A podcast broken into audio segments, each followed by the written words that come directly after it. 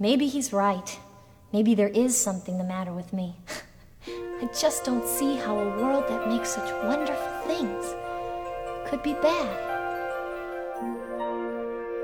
大家好啊，欢迎收听这期的菠萝油子，我是主播 B B，我是主播大王。哎，我们菠萝油子其实做了一百多期节目了哈，哎我们可能聊了很多的动画，聊了很多的漫画，但是好像我们从来都没有尝试过，或者甚至都没有考虑过童话这种系列。虽然我们一直在过去的很多作品里面，可能我们聊着聊着会发现，这个作品最后它的呈现方式给我们带来的那种比较往内心扎的东西，它是偏童话的类型。嗯，是的，但是如果真的会回到童话这个本质上，我们似乎就没有尝试着，甚至想都没想过。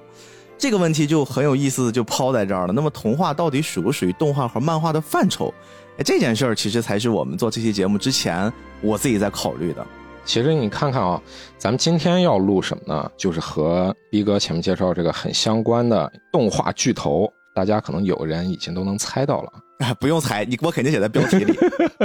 对，咱们标题其实已经都写了吧？今天聊的就是小美人鱼。这个是一个我们从小可能每一个孩子在睡觉之前应该都离不开的知名的安徒生老师写的一个童话系列集啊，包括呃跟他齐名的还有格林童话，格林兄弟两个人写的。哎是的哎，我为此啊，我这次做节目之前，我还专门。给自己解了个惑哈，我们之前都知道是一些什么童话故事，嗯但是这些童话其实是会分的，什么什么是格林童话，什么什么是安徒生童话，还有很多很多是这种，就让我们说是野路子童话。后来一搜，我才知道，哦，原来跟我小时候想象的不一样。我一开始以为什么童话故事可能都是出自于一本书，但其实不是啊。今天我们就来聊一个从安徒生童话里面摘出来的一个，最近啊应该也比较火热了吧？大家可能或多或少的在社交平台、手机各种推送里面能看得到啊。哎当然，它是的可能这个负面评价会比较多。争议还挺大的，特别是在咱们国内啊。对，美人鱼啊，小美人鱼要拍真人版了。但是当然呢，我们今天不太想去聊真人版的事儿。一来我们还没有看到，二来可能看的兴趣，反正至少对我来说不是很大。但是它的前身，哎，可以叫前身吧，就是哎迪士尼曾经在一九八九年拍摄了一部，至今来说都非常非常著名，包括很多家长还是会给他们家的小朋友们会拿出来重新放映一下的那个动画版的美人鱼。哎呦，这个就非常符合我们节目的调性了，所以我们今天想跟大家来聊一聊这个故事，嗯，对，小美人鱼是一九八九年制作的嘛比，我都大。嗯，大家可以猜一下我们的年龄啊。它制作的那个年代啊，其实在整个迪士尼的那个发展史上是有挺重要的一个时代意义的。哦，我们一直都以为的是迪士尼，好像印象中啊，每年出那么个一两部，稳中精进。但其实小美人鱼在迪士尼整个的动画发展史上是举足轻重的，是吧？哎，确实是。其实它相当于是把迪士尼，呃，从生死边缘给重新拉回来的一部啊作品。都到这种程度啊！哎，多多少少是有一点的啊。我在这之前啊，如果不是因为迪士尼它的后代啊阻拦，有可能这个动画部会被砍掉，所以啊，它其实这一部动画出现呢，对于迪士尼来说其实是很重要的一部。它当年上映的时候，其实反响非常热烈，而且它也引领了之后动画片的歌舞潮流。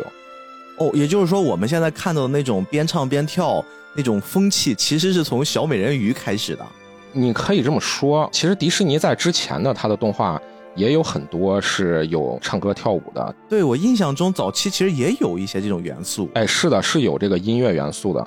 等于说小美人鱼相当于是一个标点，嗯，就从这里开始，小美人鱼引入了那种百老汇歌舞。啊，其实它是把故事情节和歌舞紧密的结合在一起就是的。跳着跳着，后面的那些故事里的角色配角都开始成伴舞的了，然后舞台也发生了变化，舞美也上来了，然后大家就载歌载舞。其实它最主要的是他所唱的那个音乐的内容和他表演的这种形式，整个这个里面的这个歌词是和它的整个情节是紧密相关的。对对对，是在叙述。对，在叙述我的心理活动、我的感想，或者是呃我要怎么做、我要怎么样等等等等吧。你像现在很多这个呃欧美的动画，特别是美国动画，其实是有很重的这些的影子的。这个它是从哪儿来的呢？就是从这个地方来的。所以其实我这次在看小美人鱼的时候，浓烈的感受到在里面，哎呀，不同的人，包括里面的美人鱼公主，包括她的父王，包括里面的老巫婆，还有包括里面的那个王子，哦都是说着说着就唱起来了。然后唱着呢，还不是那种纯歌舞，就好像是为了宣发情绪那样。哎，是的，它其实是在讲述，包括歌词里面其实是有非常重的叙述成分。然后你这么一说，其实我大概能明白了，它应该也是到了一个，比如说给他们压到极限了，他们被迫要做一些创新，或者说放手一搏了，才出来的这种新的形态。其实相当于是对迪士尼以前的动画的一种革新。嗯，因为在这之前的话，迪士尼动画大家很多都能知道，比如像白雪公主，对对吧？一提就是迪士尼第一部彩色动画长片，又彩色，还有是动画长片，是吧？对对于当时的那个技术来说，已经相当是，非常早了，一九三七年。哎，对，是一个技术突破了。对，就是你不只是这个动画是一个长篇动画，关键是你还是彩色的，而且里面还有音乐，还有唱歌，还有等等。对白雪公主一出来之后一票而红嘛，迪士尼在这之后它出来的各种动画，其实都是和白雪公主相比这一部怎么样怎么样，对和白雪公主相比这一部怎么样，就是很多这个迪士尼在之后的这个作品呢，都要和白雪公主相提并论。嗯，有点像是逃不开这么一个圈儿，一直到迪士尼慢慢慢慢滑向下坡。优等生出来了之后啊，都跟大师兄做比较。哎，对。那么什么时候他才树立了新的标杆呢？那就是这个小美人鱼。这个你提起来的话，你想一想，近几年的新的标杆又是谁呢？冰雪奇缘呀，《冰雪奇缘》哎，对。其实它里面有很多那种很相似的一些场景。对对对小美人鱼里面其实有一个特别有标志性的一个场景，就是她趴在那个礁石上，诉说着自己内心的想法，就说我多么渴望去陆地上，一边唱一边表演嘛。特别是唱到这个音乐最高潮处的时候，后面那个海浪一拍礁石，啊然后他身子往上一仰，对吧？这个画面非常经典。这个画面你一提呢，是不是又跟《冰雪奇缘》的某一个那个画面又很相似呢？就 Let It Go, Let It Go 唱那个他的那个主题曲的时候，对对对，对吧？其实这种场景和这种桥段是不断不断的在复刻的。嗯哎，刚才你说的那个很经典的那个画面，其实，在现实生活里面啊，在丹麦的哥本哈根，嗯真的就是有一块石头，早些年十九世纪初期，一个非常知名的雕塑家爱德华·艾瑞克森，他就雕了这么一个美人鱼的形象，也是一个少女的姿态，赤裸的上半身，然后然后她的没有脚，是一个尾巴，就是美人鱼的形哎，象。对，这个雕像趴在那个石头上，非常非常有名。好像后来上海的家博会还是什么的展出过这个东西千里迢迢的对运过来，是第一次嗯来中国展，然后后来又给带回去。就这个雕像似乎也蕴含了美人鱼那种命途多舛的经历啊，曾经各种被人破坏，就是他这个雕像，其实他自己本身的经历也挺命途多舛。对，就是被人破坏、头、被盗，是吧？对对对对对对，各种他的头不止一次被割下来过胳膊也是，胳膊好像也是被人怎么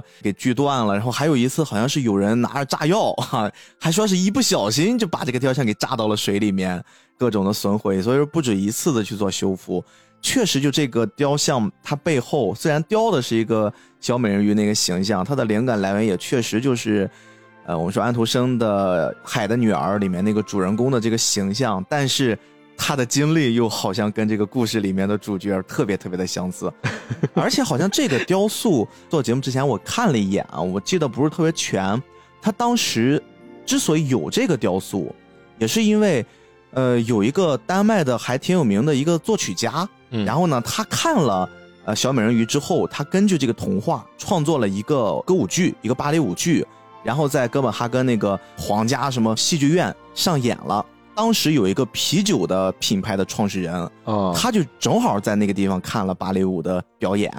他就看到这个小美人鱼在里面，觉得很心疼，就跟我们读故事是一样的，哎。他就决定要掏钱啊，我要捐个钱，在我们这个城市里面要给他竖一个像儿，然后才请到了刚才我们说的那个爱德华著名的雕刻家去做。这个事儿其实也挺有意思的，哦这背后的故事还挺有意思。包括你刚才说小美人鱼作为迪士尼这么多部电影里面一个很重要的节点，我刚才还翻了翻，我在看，你看美人鱼之前啊是什么作品啊？《奥利华历险记》《妙妙探》黑神锅传奇》《狐狸与猎狗》《救难小英雄》，然后是《小熊维尼历险记》。我这个是时间倒推的，可能几乎就是一年一部，或者中间最多隔了两三年。我们会发现，可能在这个阶段里面，目前咱们这个时代能常常提及的迪士尼的动画片，我前面说的那些，应该也就是小熊维尼，嗯，这个会比较频繁的提及。再往前就是罗宾汉那些，那些其实还好。所以它中间差不多真的是有十多年的，确实每年推出的这个作品，我们从经典的角度来回看的话，好像都没有留下太深的印象给后世。其实你中间提了有一个这个黑神锅传奇啊，这个是一嗯一九八五年的一个动画，在迪士尼当时的那个阶段，算是有史以来特别昂贵的一部动画了。嗯，就是它相当于是迪士尼当时的一部野心之作，好像是个三维是吧？就最早玩三维。它是想要吸引那个成人观众。原先我们迪士尼的动画都是被叫做孩子动画嘛，都是为孩子制作的。嗯，但是这部动画首次的，我想试一试，能不能把它的那个年龄段提得更高，能吸引更成年的观众。哎，多挣钱嘛是没想。到出来以后就爆死了。迪士尼其实，在咱们近十几年，其实慢慢慢慢才成为一个全方位发展的商业巨头吧。嗯，就是原先它的商业也很成功，但是在电影方面呢，很多都是对迪士尼的评价不是特别的高。还真是，好像印象中九十年代就是从我记事开始，那个时候就感觉迪士尼比较牛。但是你说，在我之前，也可能我出生之前我没有关注过迪士尼，当然废话呀。那个时候早期的作品知道的真的是不多，就像你说的什么白雪公主、美人鱼，对吧？然后再加上小飞侠，我可能大概能想到的《木偶奇遇记》啊，爱丽丝，爱丽丝这个也算，睡美人。再就没了，但是你看它其他的那些，其实数量非常非常多的。其实它的动画数量非常多，在它美国国内，特别是欧美啊，还是相当知名的。但是仅限于动画和动画电影。对，就是它是一个非常知名的一个品牌，赚钱也没少赚。然后游乐场啊啊等等等等各方位全方位的发展也都有，但是它在真人电影还有电影方面，似乎多少呢，人家对它的那个评价不是特别的看得上吧。你是一制作动画片的，印象中我的那个大学阶段，当时的说是呃美国的六大里面还没迪士尼呢。啊，对，迪士尼是在这之后，就是我上学大概毕业了，毕业前后那个阶段才开始各种收购，就是最开始是收购皮克斯，嗯，然后之后又是漫威，对收购漫威，然后还有咱们不是前两年讨论的特别火的收购福克斯，对。对吧？福克斯旗下其实还有一个蓝天工作室，嗯，但是因为福克斯被收购了以后，蓝天工作室也没了。后来还有皮克斯不是也合并了吗？他是后来那个收购又重新收皮克斯之后，但是皮克斯是他的一个独立的部门嘛对，咱们这个可以后续的再再聊聊这个故事，这个故事其实是一个挺有意思的，对对对对，也是比较漫长的两边的发展史啊，两个企业互相交织着往前前行。对，确实是。哎，咱们话说回来吧，小美人鱼呢，它是改编自安徒生的童话作品。一个敢用实名 上网、实名写作的人，小美人鱼其实它的这个两个导演啊，也挺有意思的。哦对，它的两个导演，一个叫罗恩·克莱蒙兹，一个叫约翰·马斯克。大家查了资料就能知道，他们其实是一个二人组合。哦，搭档搭班子，对，总是在一些那个迪士尼的作品里面能见到他俩的名字，而且俩人总是组合在一起，对，就是特别好玩。除了小美人鱼之外，其实他们的那个作品还很多。你比如说像那个阿拉丁啊，哦对，还有大力士啊，海格力斯，啊，然后还有像海洋奇缘，海洋奇缘是四个导演嘛，然后感觉都跟海有关的。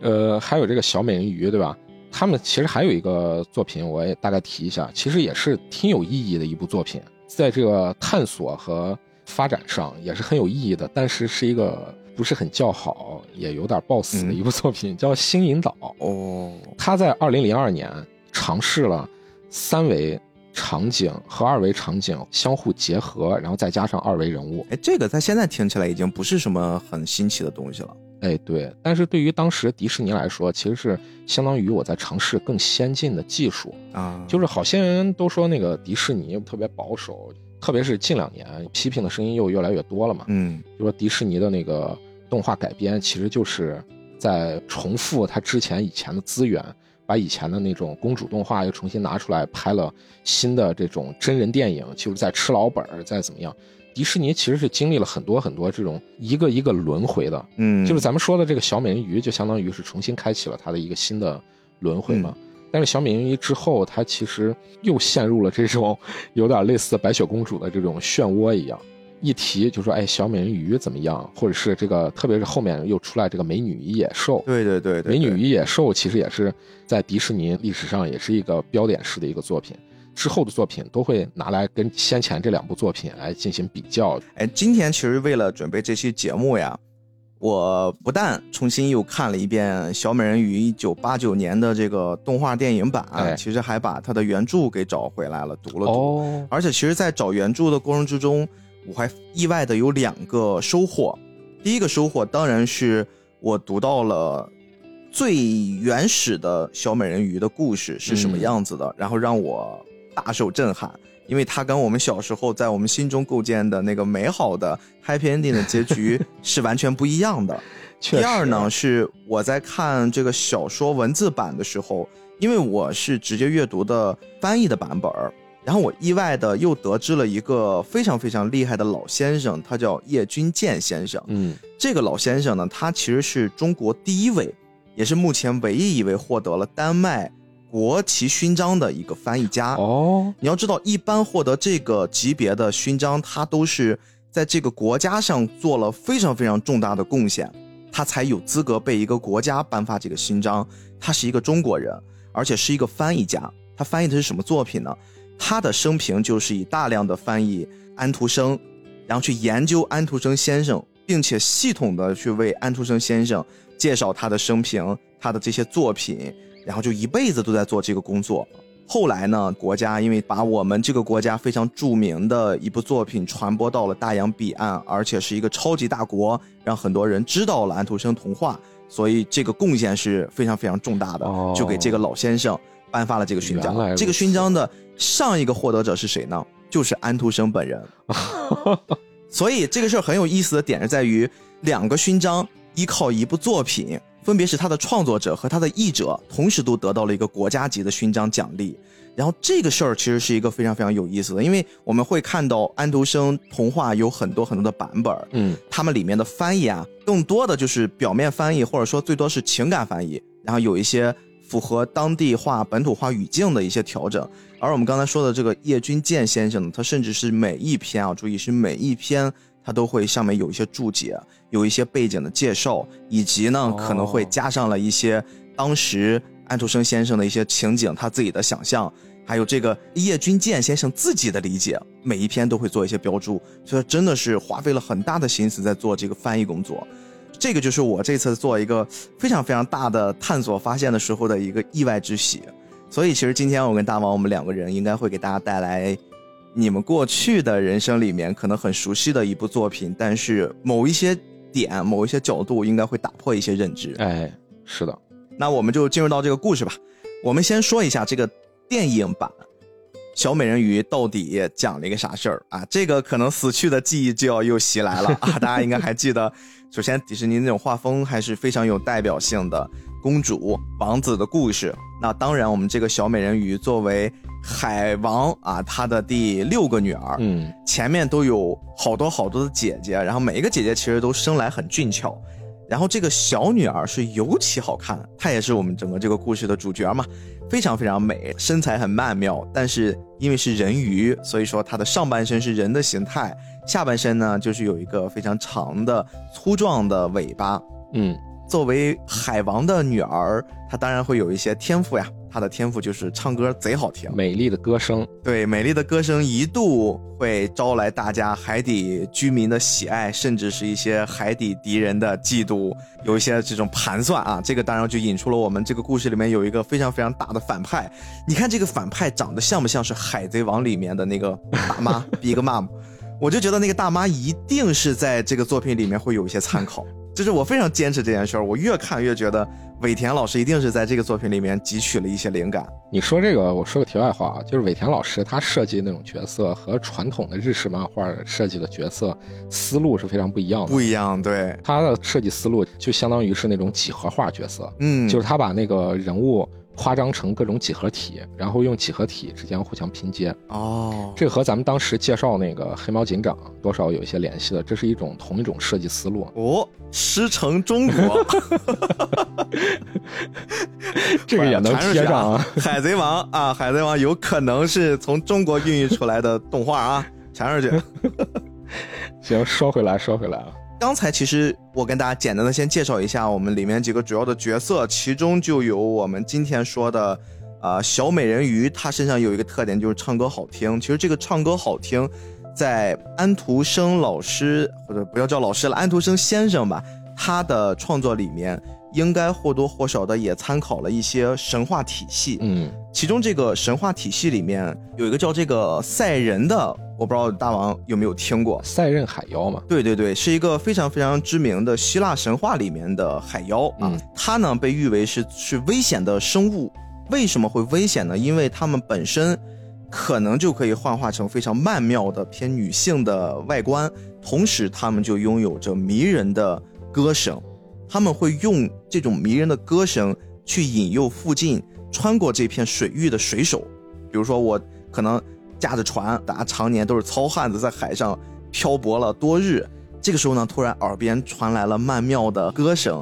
啊迷离之音，又是这种柔美的女性，那他们肯定就会春心荡漾，把持不住了。借助这种传说，哎，就把持不住了。等于说，赛人是用声音的方式去勾引这些海员啊男性船员，嗯，然后让他们变得失去神智。这个能力其实跟我们看到的这个小美人鱼，当然小美人鱼是一个比较正面的形象，比较善良、真善美，她不会做到那么极致的状态，但是依然会给她保留了非常非常优美的歌声，甚至是这个电影最开始的时候。哎，海王组织了一场盛大的类似晚宴一样，然后大家前面做了各种各样的铺垫，又是什么指挥，又是什么排练舞蹈，甚至他的前面几个姐姐们啊，都用一些歌声把妹妹准备烘托出来，然后妹妹出去玩去了，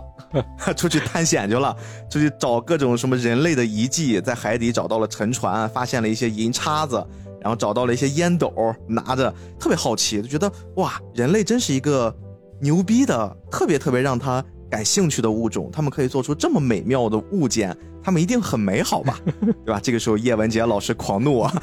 不美好，不美好，不要相信，不要回答，不要回答。对对对对对，但是可能也是久而久之的小美人鱼，她心中就对人类产生了一些向往。哎，这个是我们在动画片里面很明显的在最开始的那个部分感知到的。迪士尼给我们描绘了一片繁荣的、快乐的海底世界，以及。暗藏的一些矛盾冲突，其实这个也是迪士尼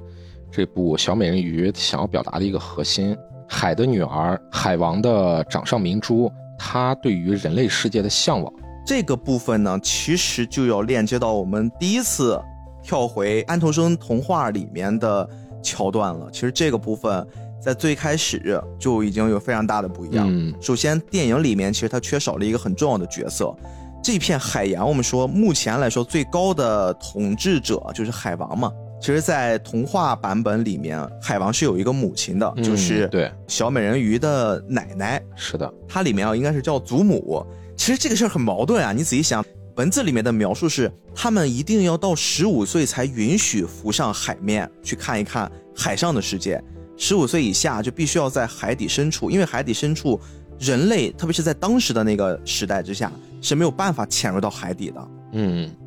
它只能就是海底就相对是一个安全区，然后呢，你就在这个环境里面健康茁壮的成长，长到十五岁。但是这个奶奶又不停的跟他们去渲染啊，人类的社会是多么的美妙，多么美好，对，美好有各种各样的活动，然后人又是一个什么样的物种？他就一边说着人很危险，一边说着人类社会充满了各种复杂性。然后又赞美着人类的生活环境，就会让这一帮，包括人鱼公主在内的她的姐姐们在内，都特别期待十五岁到来。就十五岁一来了之后，他们就可以浮出水面，然后去看一看大姐、二姐、三姐、四姐、五姐，每个人因为他们的年龄都不一样，每个人浮出水面所看到的景象都不一样，包括结合他们的性格啊。里面注意啊，它这个文字版的安徒生童话其实是把大姐、二姐、三姐、四姐、五姐。性格其实都描绘出来的，比如说有的三姐，我印象中就是一个比较外向、比较的勇敢，她游的是最远的。她是最接近人类的那个，但是被人类给吓了一跳，就回来了。然后好像是四姐就比较内向啊，就是偷偷偷偷的、的悄咪咪的瞅一眼，对赶紧就跑了。啊、然后五姐就是小美人鱼大一点点那个姐姐，她浮出水面，她十五岁的生日应该是个冬天，所以她看到的是一个冬天的海上世界的一个景象，就每个都描绘的很细。哎，这个时候我就要又说另一件事儿了，还是要回到刚才我们介绍的这个叶君健先生。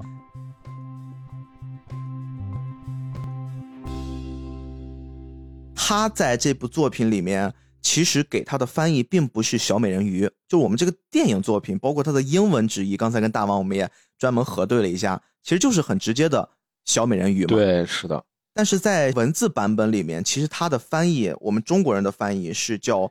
这个海的女儿海的女儿，它不是只指的是小美人鱼，不是指的是最小的这个老妖，它指的是所有的这片姑娘们，因为在整个这个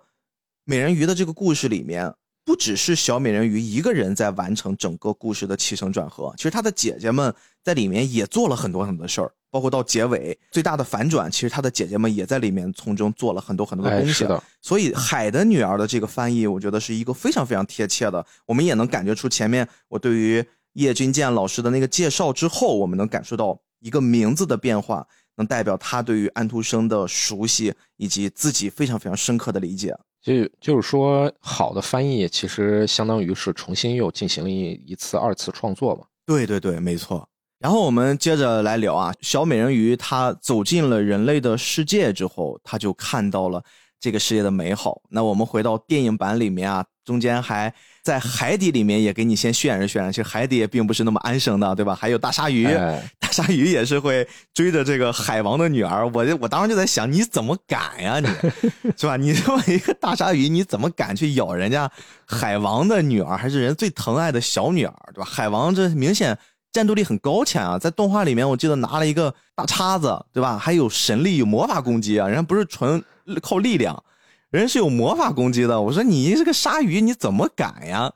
哎，但是他确实敢，他就敢袭击我们这个漂亮善良的小美人鱼。总之呢，其实前面交代完了之后，就开始直接进入到了故事的重点啊。他的父亲呢，可能跟自己的小女儿也是因为隔代吧，我觉得有一些代沟，然后一言不合，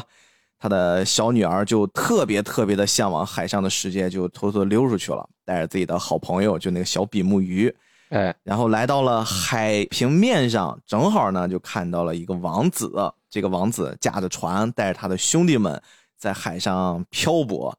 漂泊的过程之中，就遇到了海难。这个海难是在小美人鱼整个系列里面特别特别重要的，包括我看到最新的这个真人版电影里面嗯也有嗯，船在上面摇曳。因为小美人鱼通过海难去救王子的这个桥段，有一个非常非常重要的反转和隐喻。我们介绍完了剧情之后，我们再一起来聊一聊哎。，好嘞，总之，借着这个海难，他救了王子，把王子呢拽到了岸边。后来发现王子非常的英俊啊，就是忍不住了，就感觉哇，怎么世界上还有这么好看的男人 怎么？从你嘴里面说出来这么怪了这？是真的啊，他在里面就是这个样子，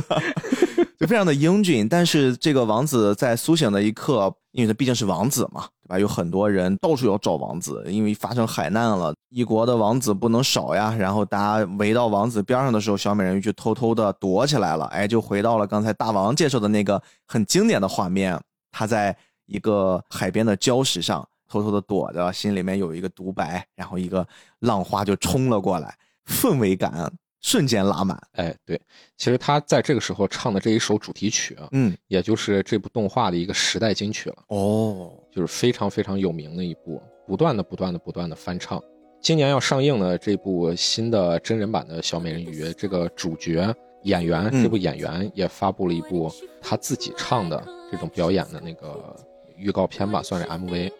哎，也是也是这首歌。很经典，哎，是的，哦。他自己演绎的，也就是说，其实这首歌已经跟小美人鱼这个 IP 做了强捆绑了。哎，对，就是从这之后，就是你可以发现很多的迪士尼的这种动画，每一部动画里面必推一部时代金曲。嚯，哎，这个也是一个很好的办法啊，对吧？我这个同时 OST 本身也卖着，但是我这个音乐还可以做一个版权营销，同时迪士尼我们都知道，对于版权来说啊，特别特别的看重。然后它这个音乐还可以再去赋予到其他的形象上，反哺 IP。哎，是这个阶段啊，就是从小美人鱼开始，一直到零几年，中间这出的好几部这部动画，其实里面绑定了很多这种有名的主题曲。嗯而且你看，基本上这种奥斯卡动画最佳长片，一般你迪士尼拿不着最佳长片的，那你必是肯定会有一些音乐原创音乐的提名。对对对，没错。然后我们继续回到这个故事啊，接下来的故事其实是非常非常有意思的，也是要引出我们电影版本跟文字版本的第二部分的不同了。刚才我们说小美人鱼看到了她自己喜爱的男人，然后她她就知道自己跟那个东西，就那个人类就是不一样的物种，嗯但是她心中一直对于那个王子，不管是帅气的面庞，还是一些其他的东西啊，我们暂时先不提，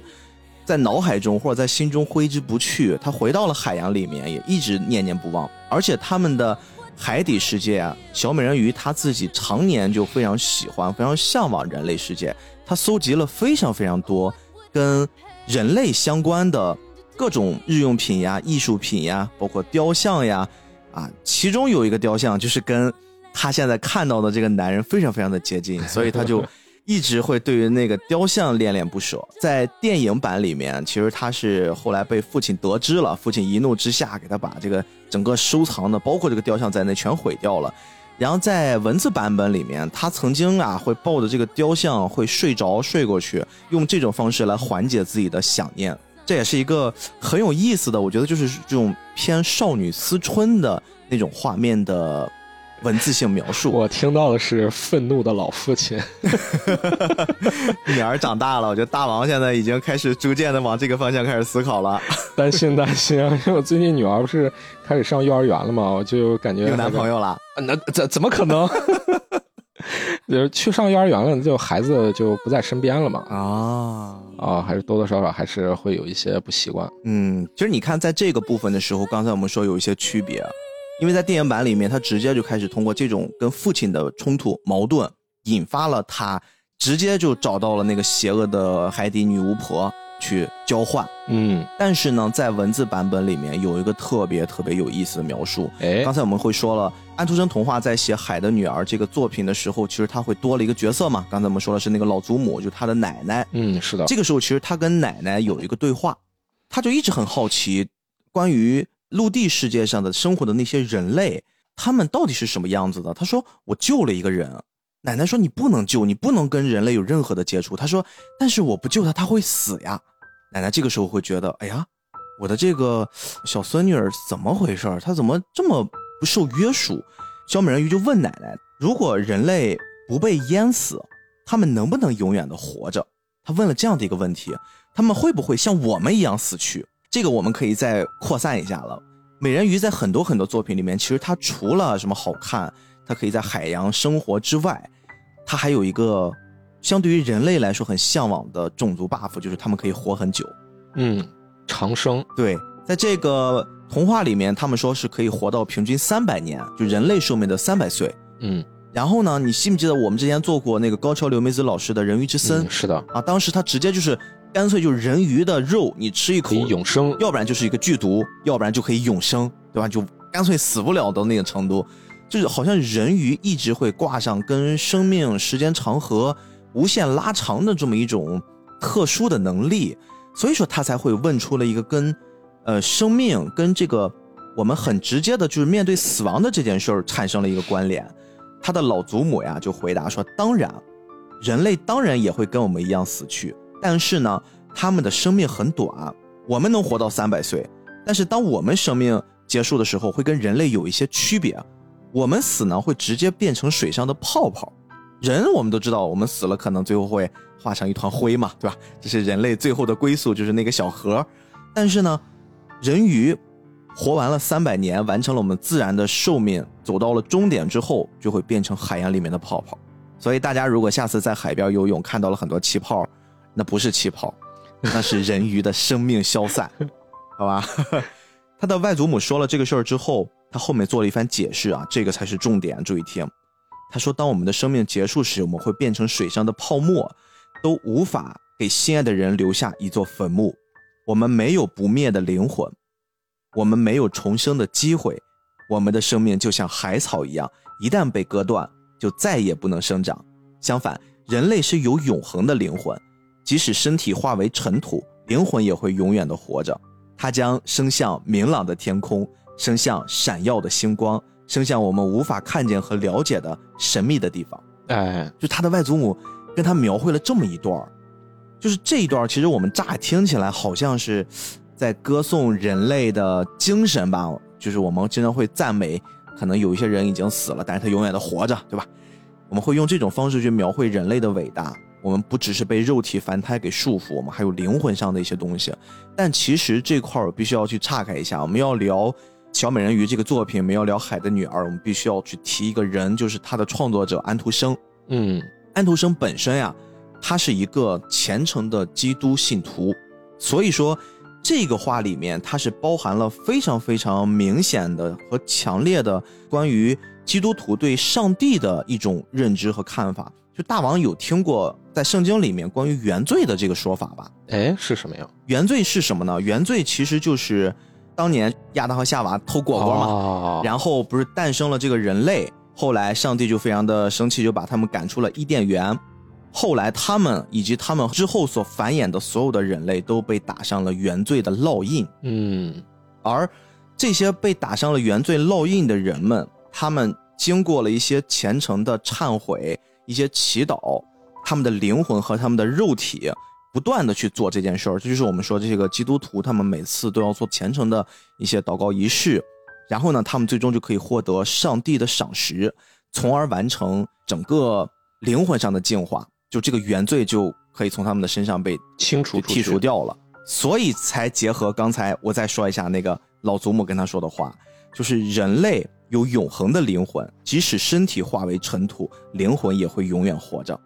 它将升向明朗的天空。其实你这一看的话，那就是小美人鱼和它的这个原著，其中最大的核心的区别就是这个动画其实讲述的是小美人鱼对外部世界、对新奇的事物的探索，对于自由的向往。嗯，但是原著的这个呢，其实有这两个核心的。两个点，一个是人类不灭的灵魂和人鱼长生的身体，还不止。哎，你发现了一部分，我们接着往下来走剧情。哎，那那咱们接下来听。对，小美人鱼呢，她得到了一些更进一步的信息啊，玩游戏获得了新的线索，她就必须往下推进了。她一直念念不忘那个男人，她就特别希望能像人一样跟自己心爱的人一起生活。所以她最后没有办法了，她就找到了我们刚才说的那个老巫婆。这个老巫婆在电影里面的那个形象，也就是我刚才我说的，大家想象啊，《海贼王》里面的大妈那个那个外观，然后她的下半身是像章鱼一样有各种的触角，然后整个人黑不溜秋的，就确实标准的迪士尼老巫婆的画法啊，人是肥嘟嘟的那种形态。然后这个老巫婆呢，就要跟他提出了一个交换，但其实我们在动画里面是明显能感觉到的，他应该是。老巫婆跟过去海王有一些纠缠，应该啊，我们推测一下，可能他们过去在他们那个年轻那一辈儿的时候，应该会争夺过海洋的管理权。嗯，谁是海洋的霸主？对对对，就明显感觉好像小美人鱼的父亲赢了这场战斗，然后这个老巫婆就被驱赶到了海底的最深处啊，最肮脏、最阴暗处。所以呢，他自己一直对这个事儿耿耿于怀，又知道哎，他的小女儿，那我一定要想办法要报复一下。然后他就说：“你是不是想跟这个人生活啊？你现在又碍于自己是人鱼，你没有办法跟人类正常的交流。那我可以给你一办法，你只要呢跟我做一个交易，然后我就可以把你的尾巴变成腿，然后你就可以到陆地上生活了。”哎，这个小美人鱼说：“这不挺好吗？”然后他就答应了。答应之后，老巫婆提出的这个等价交换的条件就是，你要把你自己的声音给贡献出来。所以在动画里面，他曾经用了一段特别美妙的，就让他唱歌，然后一边唱的时候，就把他的声音给收集到了一个小瓶里面。哎，对。然后小说文字版里面可不是这么说的呀。哎呀，这个童话呀，确实都是骗人的。这个童话版本，我给大家说一说啊，非常非常的可怕。这个老巫婆说：“我必须要得到报酬，而且呢，我想要的不是普通的东西。你的声音是海底任何人都不能比的，王子会被你的声音迷住。”但是呢，你得把它交给我。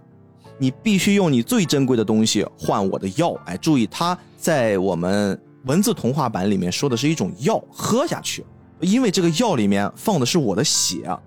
只有这个血才能像刀剑一样厉害。小美人鱼就当时很慌呀，说：“可是说你拿走了我的声音，那我不是什么都没有了吗？我怎么跟我心爱的人交流呀？”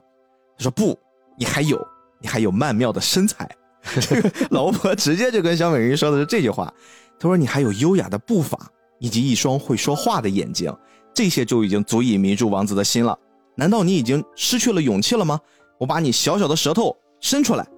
我要把它割掉，割掉你的舌头作为我的报酬。当然。”你也能得到你想要的。小美人鱼思考了一下，她就伸出了舌头。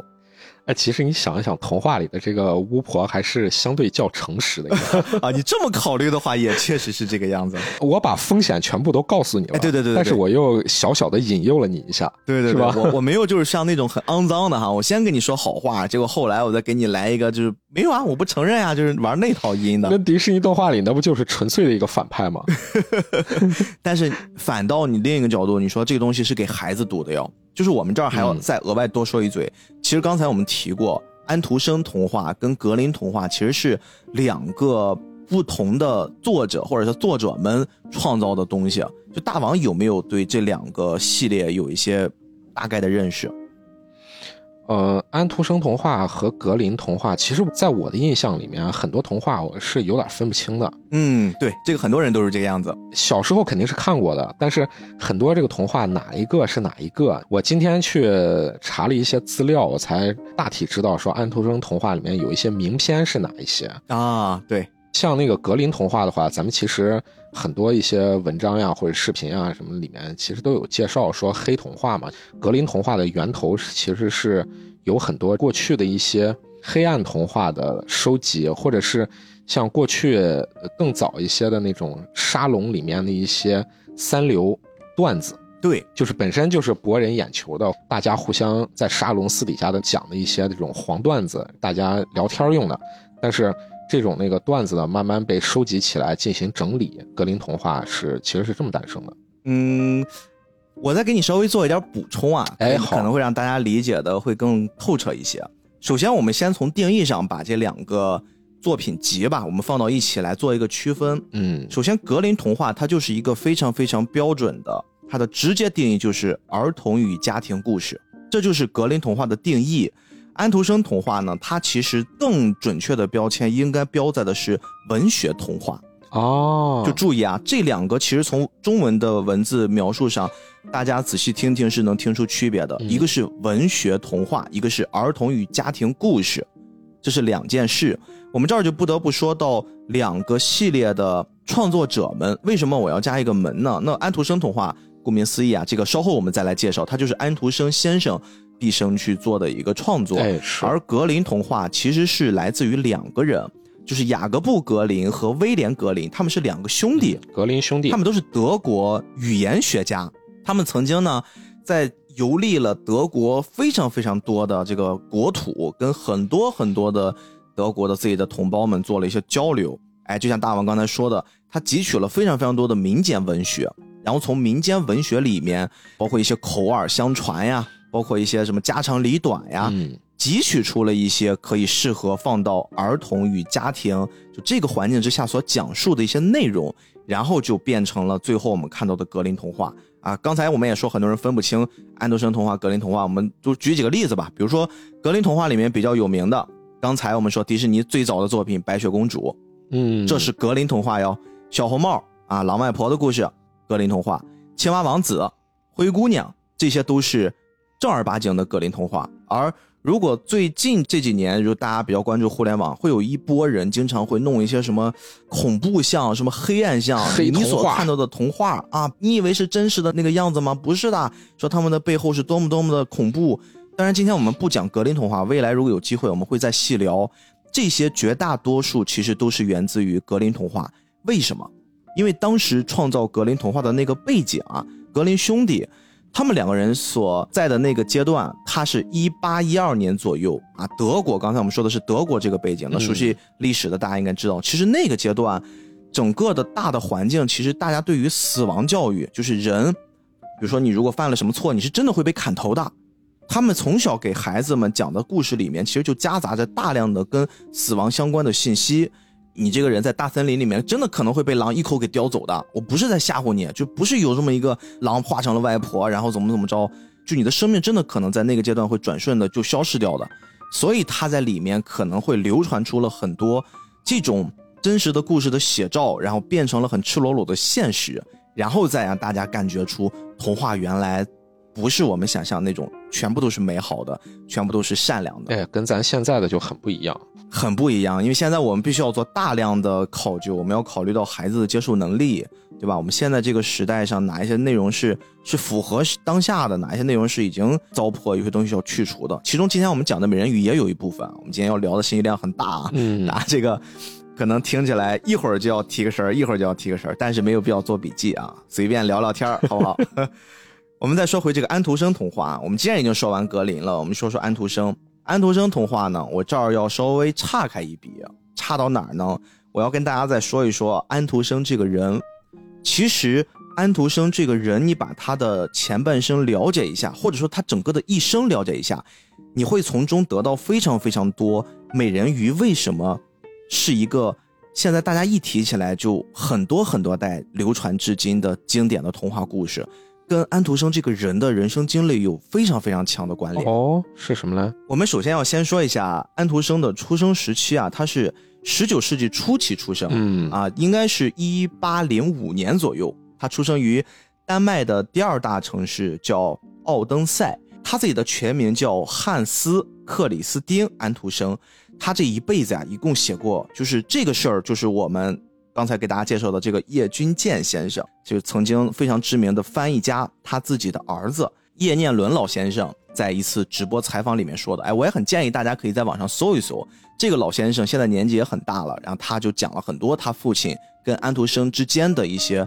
关系啊，他们一些链接呀，一个曾经发生的故事。然后我汲取一些跟大家来聊一聊，大家会更了解这个人啊。他的一生其实据考究是写过一百八十八篇童话故事，哇，非常非常大了。前面我们也说过，他是一个非常虔诚的基督徒嘛。他的父亲是一个鞋匠，这个其实并不陌生啊。在很多介绍安徒生的成长史的时候，一定都会提及他的父亲。他的父亲其实是一个很复杂的人，一方面是很爱安徒生的，爱到什么程度呢？因为他们家曾经很穷，但是其实也富过，就是在他的父亲的上一辈。他们的家其实还不错，后来家道中落了，然后到到他们这辈儿就就实在是穷的就到极致的那种穷，穷到什么程度呢？我给你举个例子啊，安徒生出生的时候，你知道他在哪儿出生吗？是哪里？他在棺材板上出生的。哇，这个真有点恐怖啊！他们家甚至连一张床都没有，买不起。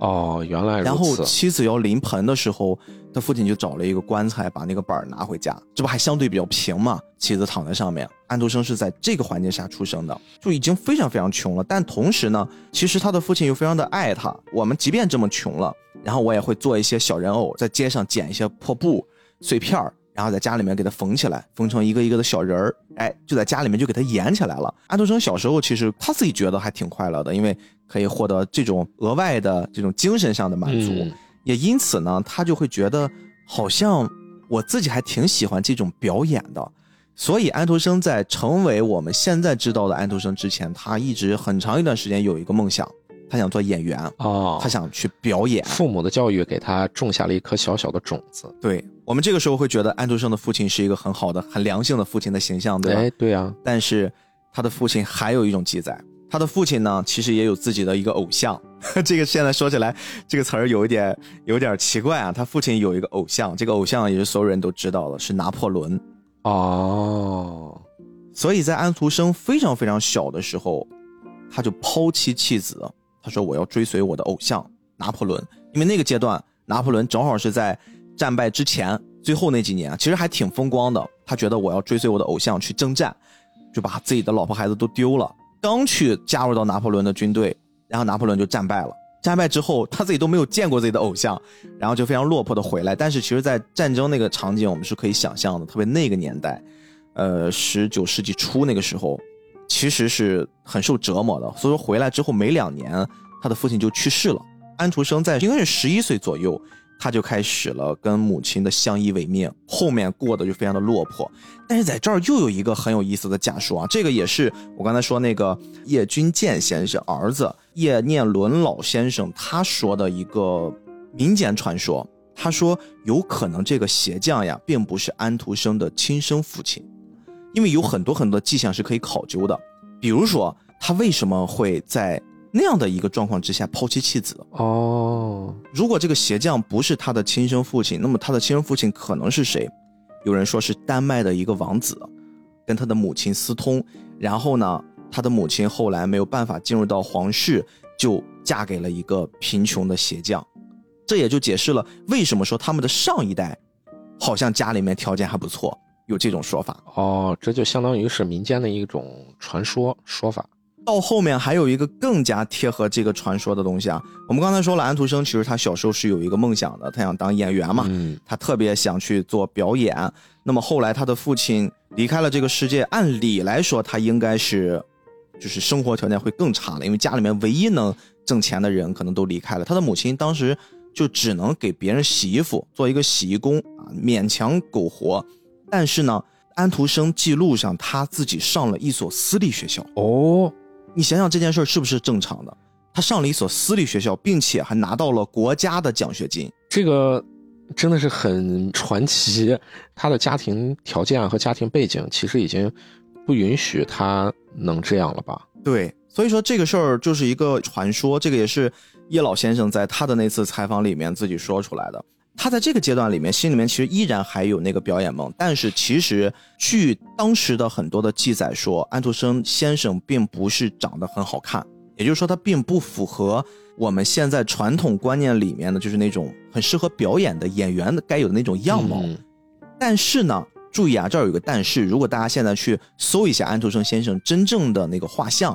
你会发现其实他长得很好，这个地方就产生了一个巨大的矛盾，很多。记载里面都说安徒生先生不好看，因此就他每次去做表演的时候都屡屡碰壁，包括给一些当时到处去打工啊，到处去去在一些农场里面给自己的那些小伙伴们做表演，然后大家觉得他演的挺好，但是大家还会嘲笑他，就是说他他长得那个样子啊，想扒他的衣服，想去调戏他。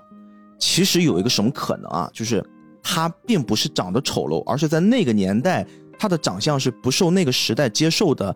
不属于完全男子气概的那种审美标准不一样，对他可能是比较的偏阴柔一些，嗯哇！所以这个我们如果自己去搜集一下安徒生的长相，大家应该会有一些了解。那就是他早生了两百年啊，他要是生到现在的话，那不就可是 受欢迎了？对对对，这事儿还没完，他一直心里面还坚持着自己那个梦想，就即便大家都是说啊你不行，你这个确实也不怎么着，当时我们能看到的家庭背景也确实就那个样子，他一直到了十四岁。十四岁，其实，在他们那个年代已经有了一定的自理能力了。然后他就一个人从我们刚才说的丹麦第二大城市奥登塞，他就来到了丹麦的首都哥本哈根，继续追求自己的梦想。他一来到这个城市呢，看到大城市啊，自己整个人就懵逼了。然后他自己穿的又破破烂烂的，他就找到了当地著名的舞蹈家沙尔夫人。这个其实是在那个时代一个特别特别有名的，就是名声显赫的。他自己也觉得。我如果想完成我的梦想，那我肯定要找一个合适的人嘛。他就去拜访他，然后几经波折呀，确实也见到了。他去了就开始给人演，就演起来了。结果你可想而知，包括长相，包括他自己是属于那种比较瘦弱又很高，然后衣服可能穿的又不是很好，又加上路途的奔波，然后这个沙尔夫人一看你这演什么玩意儿，就给他赶走了。包括他的表演也很奇怪，他没有受过系统的训练，整个那种状态就不太符合。正儿八经的演员该有的那个样子，赶走之后呢，没有办法呀，他就突然哎，我是不是可以去这个皇家剧院？因为首都嘛，哥本哈根是有这个皇家剧院的，我能不能上那边去试一试？刚一进去又被赶出来了，就非常非常的惨，命途多舛。然后呢，他自己没有办法，那我还是要先活下去，我得先面对现实。可能是小时候跟父亲耳濡目染，哎，他想到我父亲是一个鞋匠，那么我可以做做木匠。他就在这个城市以木匠为生，生活了一段时间。这个过程之中，也不断的有被人去欺负、被人调戏。他在接近快要撑不下去的时候，他重新审视了一下自己。他突然想起来，过去自己的成长生涯里面，曾经有人说过他唱歌不错哦，还有一副好嗓子。这个时候呢，他就又鼓起了勇气，他再一次来到了戏剧学校，以唱歌为自己的特长。就这次不是表演了，唱歌为特长，他去唱了唱，当刻就得到了那个学校的校长的赏识。哦，我就觉得你这个人真不错，你这个人有天赋，小伙子，我给你找一下老师，我给你做系统的培训。他到这个节点才开始逐渐的、慢慢的小有名气，并且他又得到了奖学金。哦，这个事儿。其实我们要分两个情况来看，第一个情况是他是不是真的那么有天赋，我们要打问号。第二就是，如果只是凭一个这种唱歌的天赋来到一个皇家学校去唱歌，有没有那么大的可能他能得到奖学金？还是说那个江湖流传他有其他的身份，那个身份又给他做了一笔调整？这个也不得而知。啊，这个真的是，嗯，但是因为我知道，就说英国其实他们也是分。阶级的嘛，虽然你平常你宣传的什么的是现代社会，但是其实很明显的是分出两个阶层嘛，一个是贵族贵族阶层嘛，对，然后还有一个是平民阶层。嗯，那我贵族阶层的话，从小上的学校可能就不一样，比如说像英国最有名的伊顿公学，其实就是这样嘛。嗯，但是伊顿公学它也并不是说完全就不接收平民的孩子，但是平民的孩子要通过比较严格的考核，从很小的时候。要进行严格的考核，然后考核通过以后，才会接收你成为伊顿公学的平民接收的孩子，而且还会为你提供奖学金啊等等的各种补助啊什么的。那我就不知道，其实丹麦那边是不是在两百年前他也会有这种政策呢？其实你看，他即便已经到这个程度了，但是他还是碍于一些硬件的原因，他放弃了演艺的路线，然后他自己去尝试唱歌。然后又以此为生，一直到他三十五岁。注意，安徒生其实他享年七十岁，活了七十岁啊！我已经活了一半了吧？他在三十五岁的时候，自己突然有了一个想法，可能他心里面那个表演的梦还在，而且表演嘛，我们都知道肯定是要按照剧本去表演。他自己就突发奇想，他说：“我前半生这么坎坷，当然他没有开天眼，他不知道自己只能活七十岁啊，他只是觉得我到了那个年龄段了。”我是不是可以为自己创作一个剧本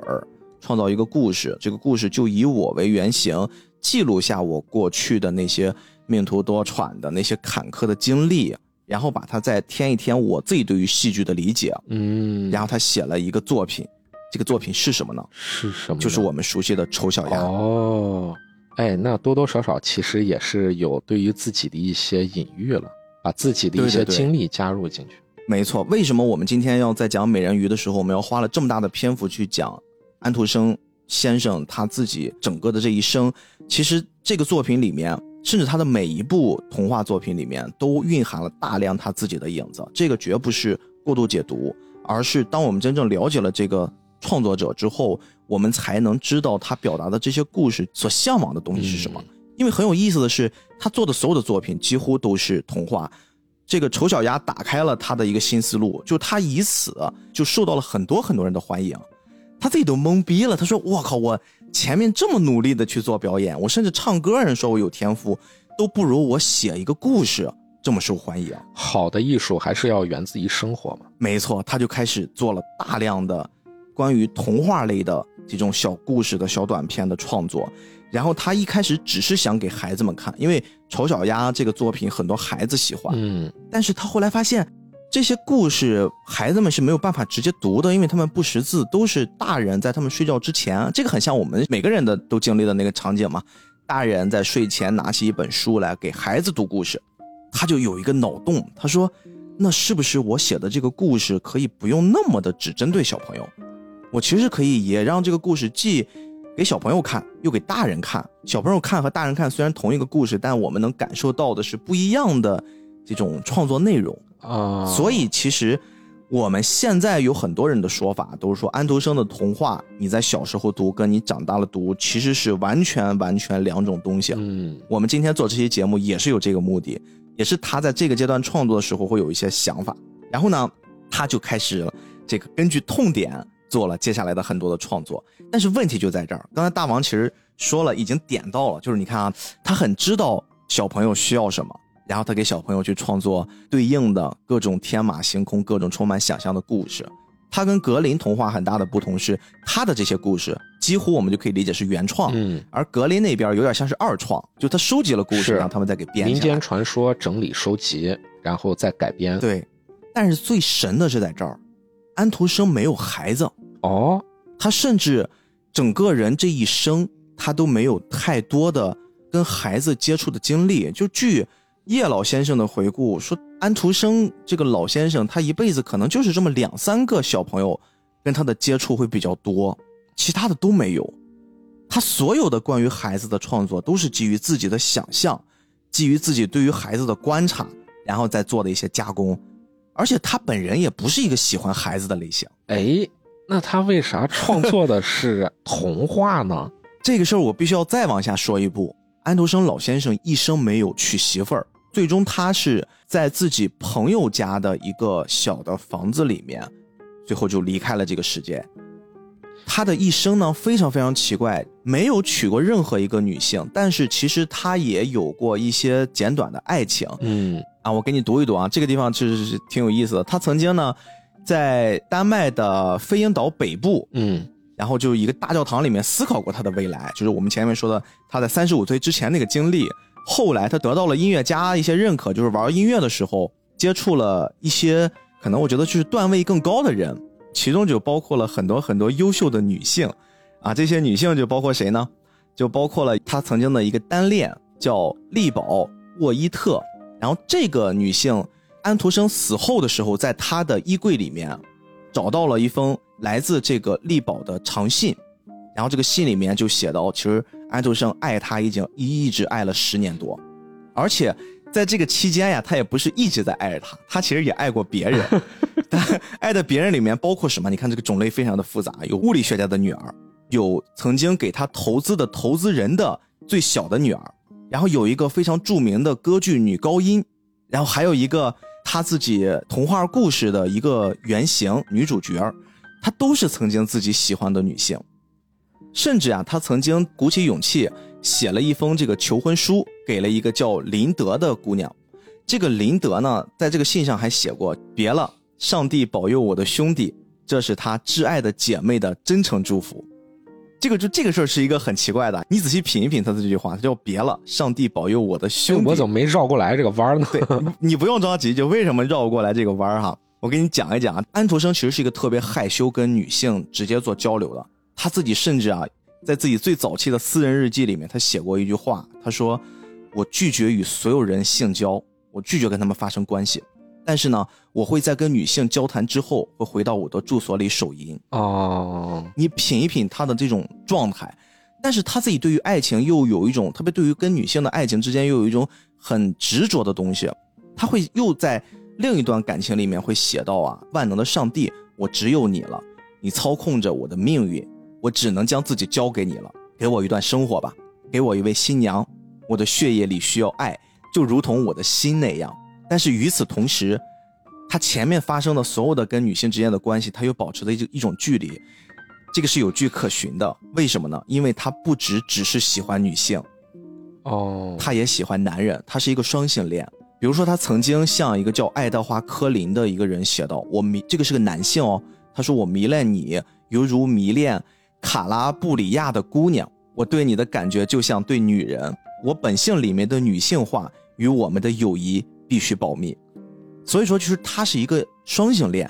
他既有自己喜欢女性的经历，他同时其实也会喜欢很多的男性。就这个事儿，其实放到后面的作品里面也会有很多很多的隐喻。我们这儿都暂时按下不表。哎呦，我听到这儿怎么感觉多少有一点点唏嘘呢？就感觉有点生不逢时。嗯，就在他的那个时代和那个年代时代背景下，其实像他这种还是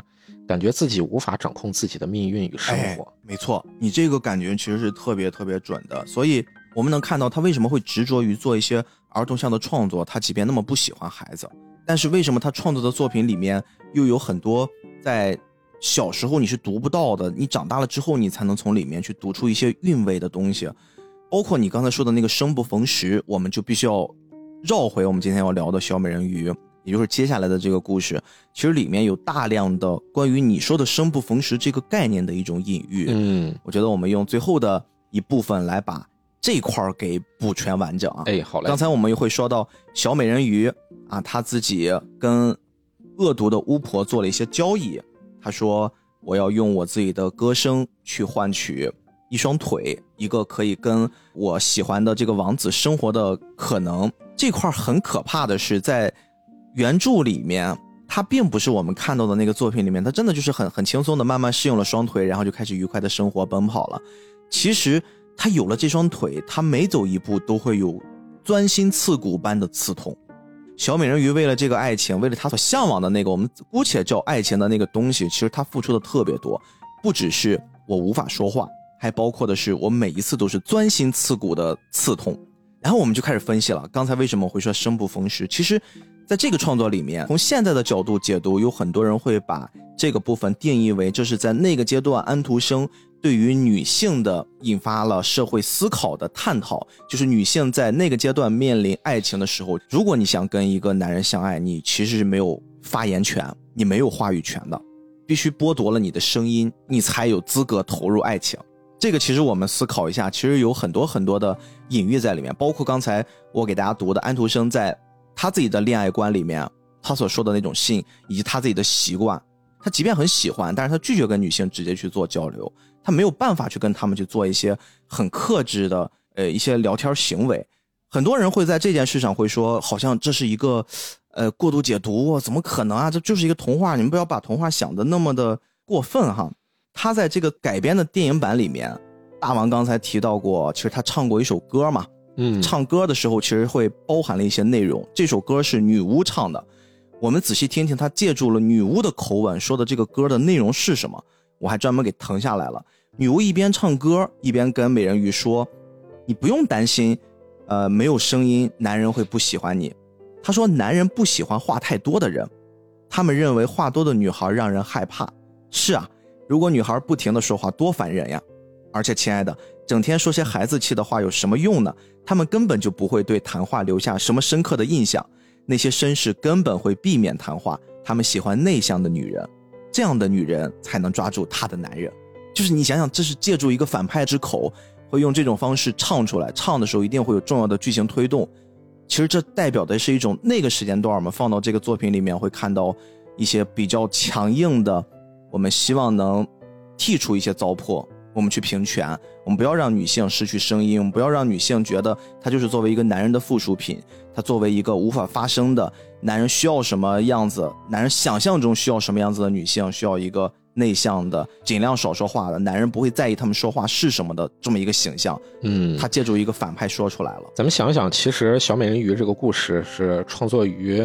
呃，两百年前嘛，对对对。那么那个小美人鱼这个动画其实是八九年的作品了。八九年作品，美国那个时候其实已经有很多这种平权运动呀，还有一些新的思潮。但你跟那个过去相比的话，特别是对于两百年前那个时候的欧洲，也不只是欧洲了。美国在二战之前，其实对于女性的那种定义或者是认定，就是你在家里面做一个完美的主妇就可以了。其实你看那个时候的那种对外的那种宣传画和那种张贴的广告。其实你都可以看到那种一个完美模范的家庭是什么样子，对吧？漂亮的女性在家端茶递水，为孩子做饭，然后手呃捏着刚烤好的这种蛋糕等等的啊，然后家里面有两个漂亮的孩子，一男一女。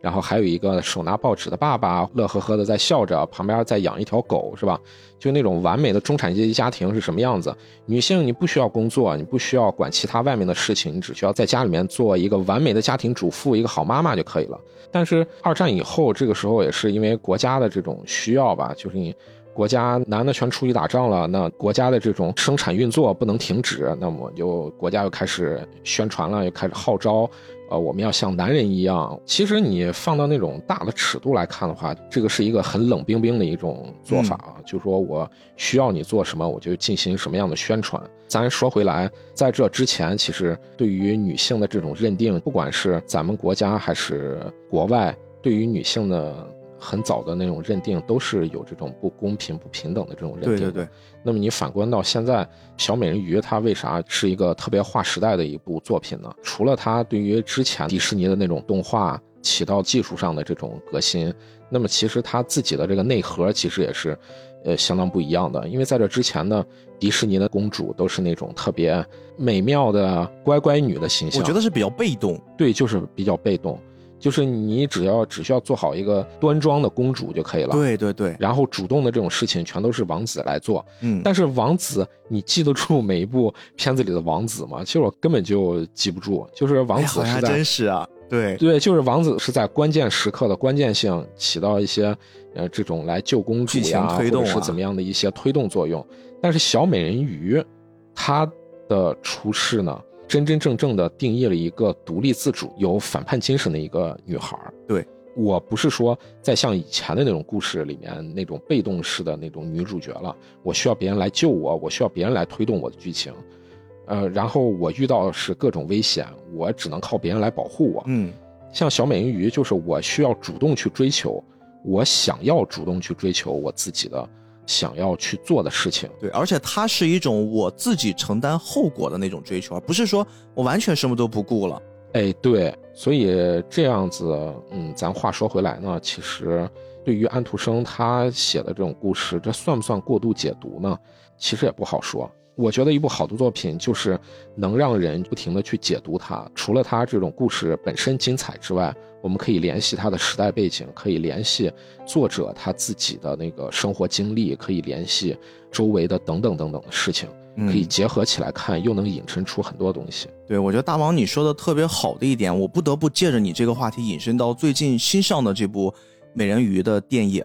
我们其实目前能看到，包括说实话，我自己也看到有一些不适，就是嗯好像跟我印象中的小美人鱼那种公主般的形象，那种美丽的形象是截然不同的。大家现在都可以看到很多的吐槽，但是大王，你有没有想过一个问题？嗯。美人鱼为什么要是美的，以及美人鱼为什么是个女孩儿？你有想过这个问题吗？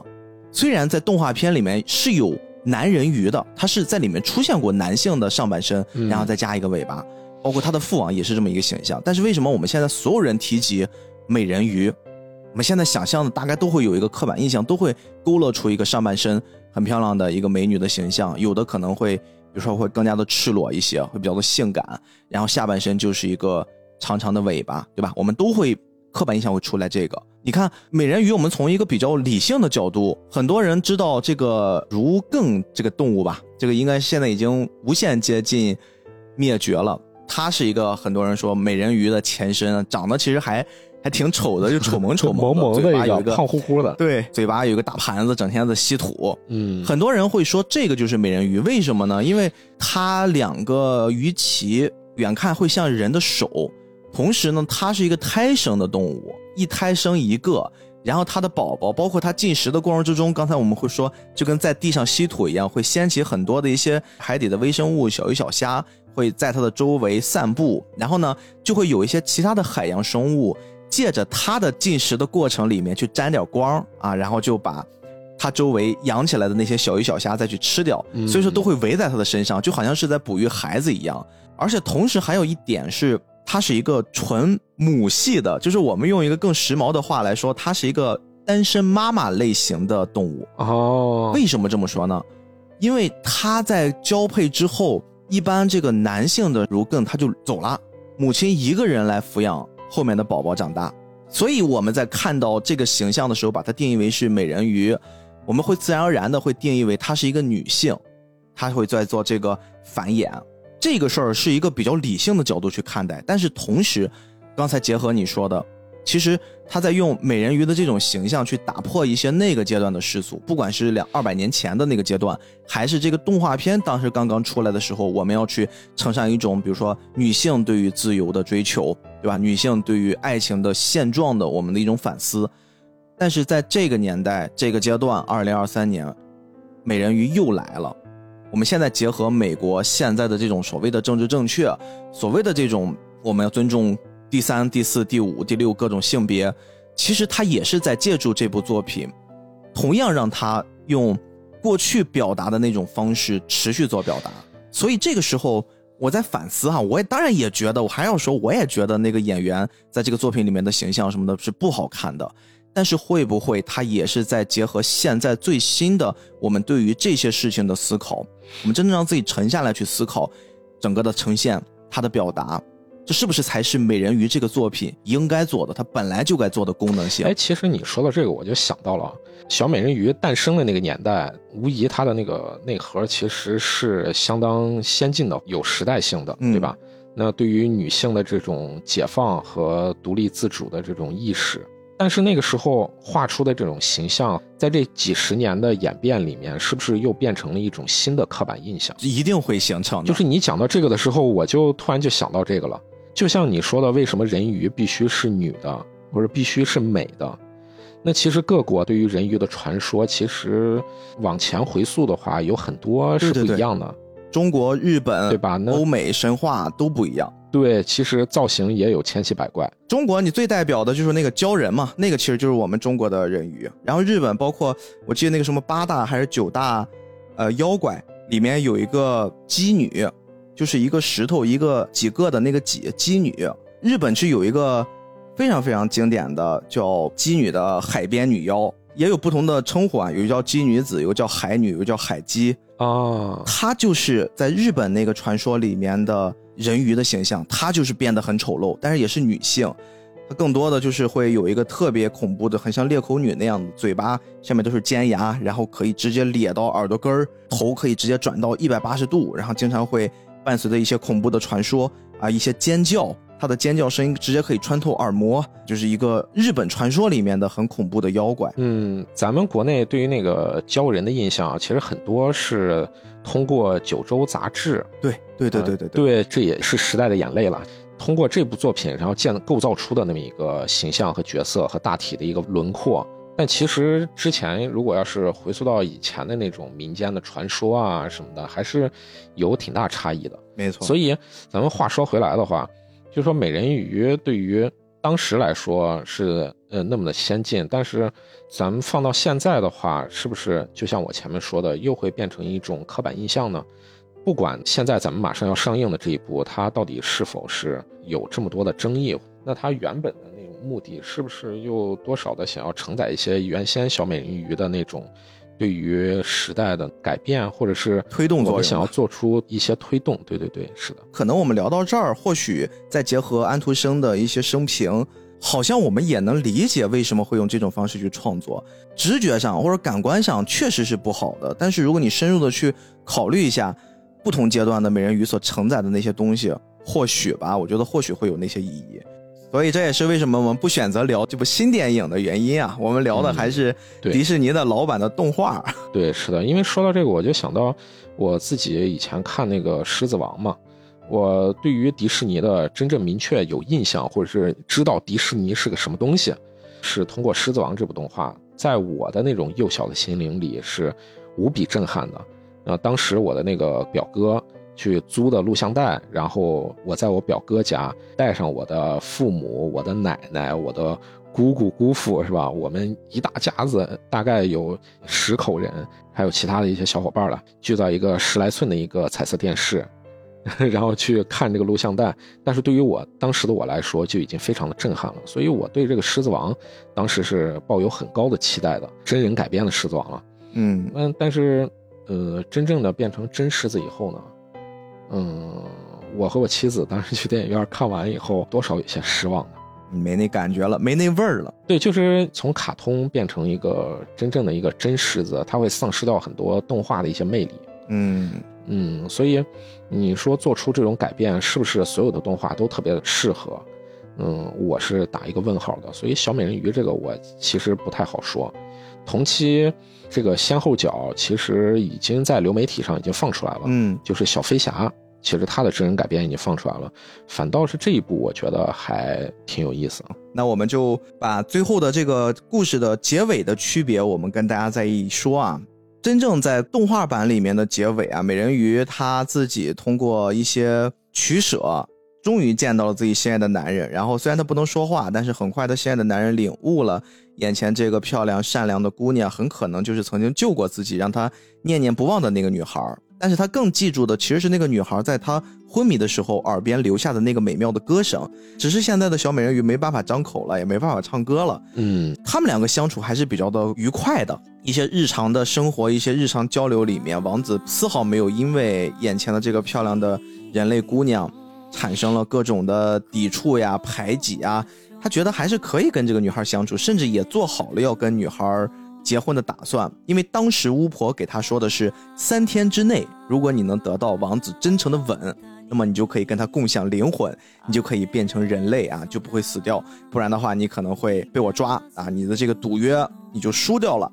他们其实是有一个赌约的。然后在这个过程之中，哎呀，小美人鱼跟王子的感情线进展神速呀。然后这个女巫在海底拿着一监控，大老远的看着，越看越气。她也没想到这个海王的小女儿竟然这么厉害，很快就把王子拿到手了。她就借助自己的魔力，摇身一变，变成了一个跟小美人鱼几乎差不多的一个美妙的公主，并且她收集了小美人鱼的美妙的歌声啊，就假装她是真正这个王子的 Mr. Right 啊，就开始勾搭他说：“我是邻国的公主，我要跟你联谊。”哎呀，这个王子突然就被他的歌声给迷住了，他就借助我们前面说的这个赛人那个特点啊，就是我用声音的方式可以迷惑住男人，哎，一下子就给他迷住了。迷住之后，小美人鱼特别特别的伤心。但是呢，后来在整个包括他们海底世界、他们的家族以及他的伙伴们一起齐心合力的努力之下，他们戳破了谎言，把女巫给打败了，同时自己的生意也夺回来了。王子和公主就快乐的生活在了一起，并且呢，还有一个更宏大的世界观，就是人类跟人鱼两个种族，或者说人类跟海洋，或者是人类跟自然啊，我们说的再大一点儿大家就和谐相处了，就没有过去那么久，就故事刚开始的那种芥蒂了。这个是属于电影版的一个 happy ending，但是啊，我要说但是了。哎呀，这个童话里面呀，那些版本真的就非常非常的恐怖了。我们前面说了，首先从小美人鱼所交换的那些东西上，我们能看出又被割了舌头，换来的腿呢，每走一步都有钻心的刺痛。王子呢，后来也确实如我们电影版里面那样，也找到了一个邻国的公主。就虽然跟小美人鱼关系一直在持续升温，但是呢。真的来了一个邻国的公主，然后误以为是曾经救过王子的那个女人，嗯，让小美人鱼伤心欲绝呀。故事的结尾，她自己的实现终究不多了，慢慢的就感觉到自己好像要死掉了。然后那个时候，其实她是一直非常非常痛苦的看着她的王子和那个王子的公主两个人即将要生活在一起。嗯，刚才我们会说过，这个作品在中国的版本里面翻译叫《海的女儿》。我们会说过，这个故事不只是给最小的那个小美人鱼做完整的故事线，其实还有她的姐姐们的故事。她的姐姐们为了这个小女孩也做了很多。姐姐们呢，分别用自己的头发，其实，在他们的那个故事里面，头发是非常非常珍贵的东西啊。嗯，五个姐姐都把自己的头发给割断了，然后拿着自己的头发又找到了女巫，换了一把匕首。这把匕首也有一种神力，他们将匕首交给了小美人鱼，说：“你在王子跟那个公主结婚之前，你用这把匕首刺穿他的胸膛，就等于说把王子给刺杀掉了。那么你就可以重新长回，可以在海里面自由翱翔的那个尾巴，你可以重新回归之前的生活。王子这边他就得不到自己的爱情，其实女巫还是给他出了一个难题。”小美人鱼拿到那把刀，她犹豫再三，因为对她来说，她自己的时间真不多了。如果这次太阳升起的话，她就要失去生命了。她在准备刺向王子的那一刻，她想了很多。她看到了王子英俊的脸，睡觉中她还在呢喃自己的新娘。她突然就考虑到，好像我不能这么做。这还是展示了小人鱼那种真善美的那一面。是的，她就狠狠地将刀就丢回了海里面。刀子下沉的地方就泛起着红色的浪花。这个刀就像鲜血一样，因为原本女巫跟他说的是，你要把刺杀王子的那个鲜血滴在自己的腿上，你就可以长出原本你自己属于自己的那个鱼尾巴。但是他后来把刀丢了，丢了之后他依然看到了，随着这把刀下沉的时候，产生了红色的浪花。然后他又一次看着自己深爱的那个王子，纵身一跃跳到了海里面。这个时候其实他还是以人类的身躯跳到海里的，其实原本来说应该是必死无疑。他本身应该感觉自己的身体快不行了，一点一点的化为了泡沫，就是走向了自己生命的终点。但是这个时候，太阳从海里升起来的时候，阳光照在海面上的那些泡沫之上，小人鱼感觉自己没有死。他也亲眼看到了第二天升起的太阳，然后他看到了上升飞舞着的那些美丽的生灵，透过他们呢，他就看到了天空中的彩云，看到了浮在海面上的船只，一些白帆。他听到了那些生灵们在用一种玄而又妙的和谐的声音，再去诉说着世人一般人都无法听见的声音。然后他就看着这一切，这一切周围好像没有翅膀，但是他感觉包括自己在内都变得非常的轻盈。他就飞到了空中，从泡沫中逐渐的浮起来。他也不知道自己最终会飞向哪儿去，但是他耳朵边上听到了一个声音，他说：“你会飞到天空中，飞到天空的女儿那边去。”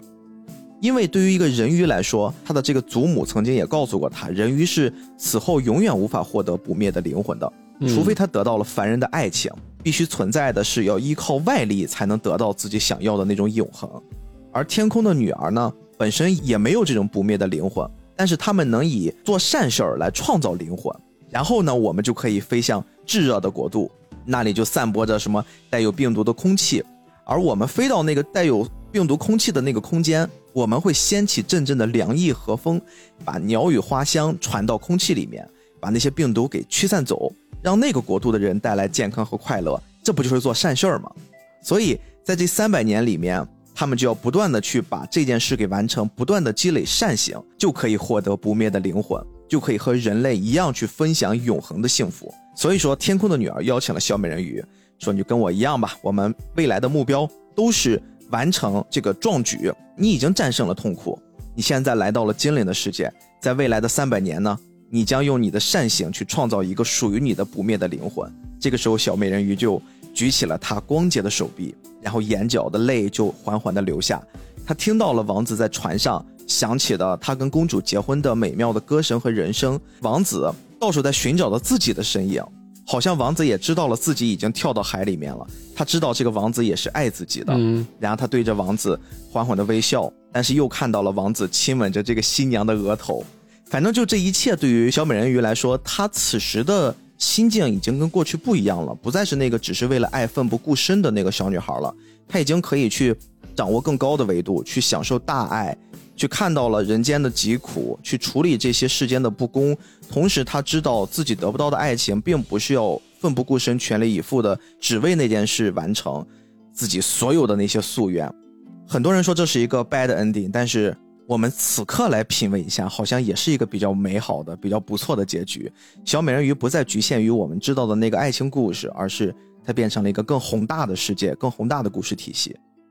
哎，说到这个，我就感觉挺奇妙的。就是我印象中，我看的那个《海的女儿》，好像结局就是到它变为泡沫为止了，对吧？就没了，对吧？对，就是我记得我看的是，好像是海南出版社吧，还是哪一个出版社？嗯，当时出的是一系列的那种世界名著嘛。对，呃，我记得是我初中那个时候看的，看了很多，因为他那个书卖的便宜嘛。我记得我的什么凡尔纳的各种小说。都是买的那个版本，《海底两万里》。哎，对，什么呃，《海底两万里》《神秘岛》《烽火岛》什么的，《海的女儿》也是，也是单独的一本，字量也不算少的。但是结局好像就是到变为泡沫为止，化为乌有了。对，这个就是很多人会吐槽的那个非常无法接受的结局，给他们的美好的童话故事。告诉他们，童话里面也不是都是最后大家王子和公主。我也不知道是不是我的记忆说错了。没有没有，你说的是没错的，因为很多版本确实就收在了这儿。哦，但其实后面其实还有这么一段这一段我们整体看下来，这才是一个比较有意思的结局。而我们回到刚才故事讨论的过程之中，我会说，其实真正我们长大之后再会看。美人鱼，或者是海的女儿吧，我们用海的女儿可能会定义它这个原始的故事更完整一些，更准确一些。嗯，我们会看到整个小美人鱼，它在成长过程之中会分为三个阶段的。第一个阶段是它在以他们的这个种族和自然相处的那个环境里面所做的心境上的改变。嗯，你要知道，美人鱼其实是一种介于人和鱼之间的一种生物，它并不是完全属于自然，它也有一部分人的东西。但是它又不属于人类，因为人类看到他们会害怕、会躲避，甚至会捕杀他们。嗯，所以说最开始那个阶段讲述的是他们怎么跟自然相处，不管是动画里面还是文字版里面，最开始的故事背景一定给你介绍的是这个东西。然后慢慢的，他自己开始知道了人类的存在，接触了一些人类的物品，产生了兴趣和好奇，他开始尝试和人接触。直到他真正跟人接触的时候，其实那一刻很多人会说小美人鱼有点像恋爱脑，嗯。看到了一个帅哥，然后就整个人都不行了。但其实你考虑一下，那个阶段对于美人鱼，她那个物理年龄是十五岁，但实际上她跟人类接触其实是一种新生的概念，嗯，它并不是我们故事里面看到的那种爱情，它不是一见钟情看到了一个很帅的男人无法自拔，而是很像是一个新出生的生命一样，看到这个世界一切都是新奇的，他向往这个世界的一切。你给任何一个刚出生的小朋友，给他们任何一个东西，其实他们一定会好奇的，他们一定会去把玩的，他们一定会去一探究竟的。嗯这个或许才是最开始他所迷恋人类世界的那个原因，是因为我们会看到他的境界已经发生了一种转变，从人鱼和自然变成了人鱼和人，而当他和女巫做出了交易之后，那个阶段才是对他来说的又一次心境上的成熟，那个部分我觉得才是爱情，才是他在爱情里面经历的，比如说有嫉妒，有甜蜜期、恋爱期，对吧？有冷却期，甚至我们到了文字故事版本里面，我们会看到还有这些发生了争执，他是如何处理的，包括他是不是要刺杀自己的爱人，那个部分是他在成熟长大了之后，他知道了更多人类的社会生长生活状态之后，他所做的一些判断，他所做的一些行为思想上面的转变。嗯，而我们最后说的，他缓缓的升上天空，他放弃了刺杀自己的爱人，他把刀丢向了这个世界，他所经历了，比如天空的女儿跟他诉说的那些，你应该跟我一样去净化心灵，用三百年的时间去做一些善事，然后找到自己的灵魂。这个时候，其实我们会看到，他已经不再是作为一个个体了，它所代表的其实是一个种群。它代表的是一种更高的境界，就是我们怎么样跟不同的物种和物种之间的相处啊，不再是个人的什么私人儿女之情。所以我们会看到后面为什么他会看到世界上发生的那一切，他不再茫然，他不再是觉得充满了嫉妒，充满了一个小女孩该有的那些情绪。嗯，其实听原版的故事的话，你会更有这种感觉，是他自己是真的对人类这个物种对于爱情的那种追求呢，还是说他对于更本质的故事里面反复反复会强调的那个不灭的灵魂的向往与追求？这是一步一步的在探索的。对，因为他在这个故事里面，其实呃会给人一种感觉，就是说，虽然我们人鱼是有长生的身体，远高于人类寿命的这个肉体，但是不像人类一样是有不灭的灵魂的，好像多少会传达出一种感觉，人类似乎更高于我们，他们是一种更高级的一种生物，嗯，就是好像是有一种阶级，而你为了跨越这种阶级，或者是你对于这种更高维的、更高等级的这种生物他们的向往，